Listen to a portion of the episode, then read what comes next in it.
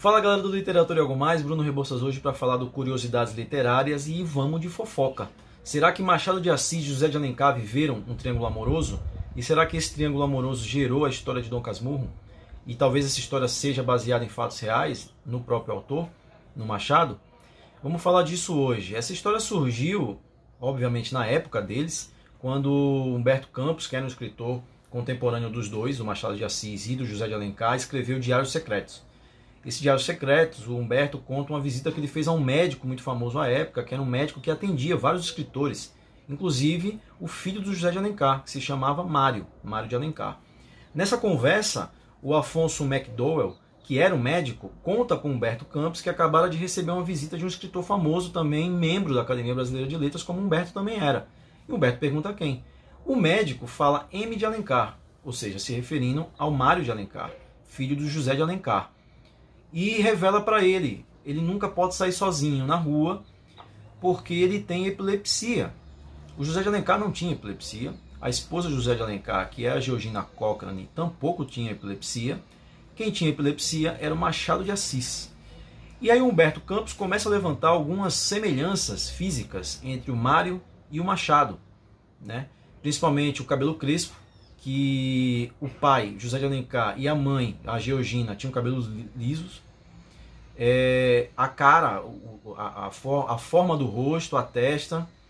E um fato muito importante, que depois as pessoas foram pesquisando, levantando, e a fofoca foi aumentando, que o Mário de Alencar não se dava bem com o pai, o José de Alencar, e se dava muito bem com Machado de Assis. E o Machado de Assis, em várias cartas do Mário, ele se refere ao Machado como pai. E o Machado tratava ele carinhosamente como filho. Obviamente, isso tudo pode ser uma coincidência. Os dois terem epilepsia, o cabelo crespo e o rosto parecer, alguns tiques nervosos também muito idênticos, e, e se tratar carinhosamente como pai e filho. Essa história eu soube é, lendo esse livro aqui de literatura de colégio da minha irmã, que eu resgatei para não ir ao lixo. E eu comecei a pesquisar. E é um artigo que do, do Carlos Heitor Coni, que tem esse livrinho maravilhoso que se chama Revolução dos Caranguejos. Inclusive esse livro está autografado por ele em 2008, numa feira literária que eu fui.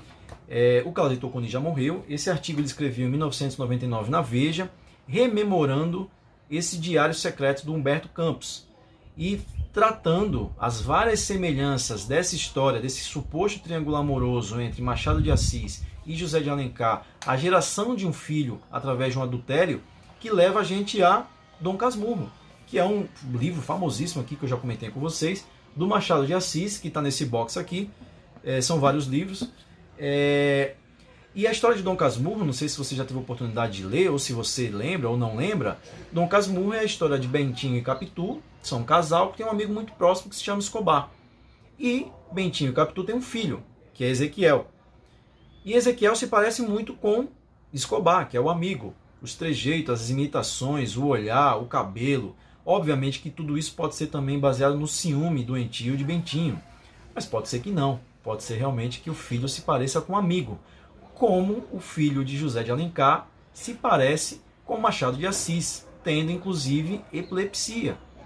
E é muito curioso isso, porque a vida imita a arte ou a arte imita a vida. E há uma declaração do Machado de Assis que ele fala que nunca escreveria uma autobiografia, porque ele era um homem muito discreto e que se ele revelasse tudo que ele tinha para revelar, ele perderia essa, essa áurea da, da descrição da sua vida pessoal. O Machado de Assis casou muito tarde para a época. O Machado casou com 30 anos, né? Para a época era uma idade já bem avançada, né? E a esposa do Machado também.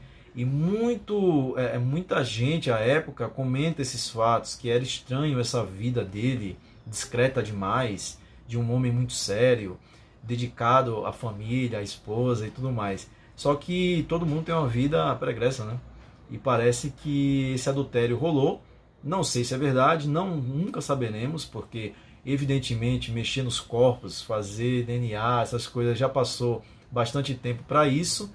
Mas essa é a curiosidade literária de hoje. Talvez um dos maiores livros da história da nossa literatura tenha sido baseado em fatos reais. Você, o que, que acha? Traiu ou não traiu? Um abraço.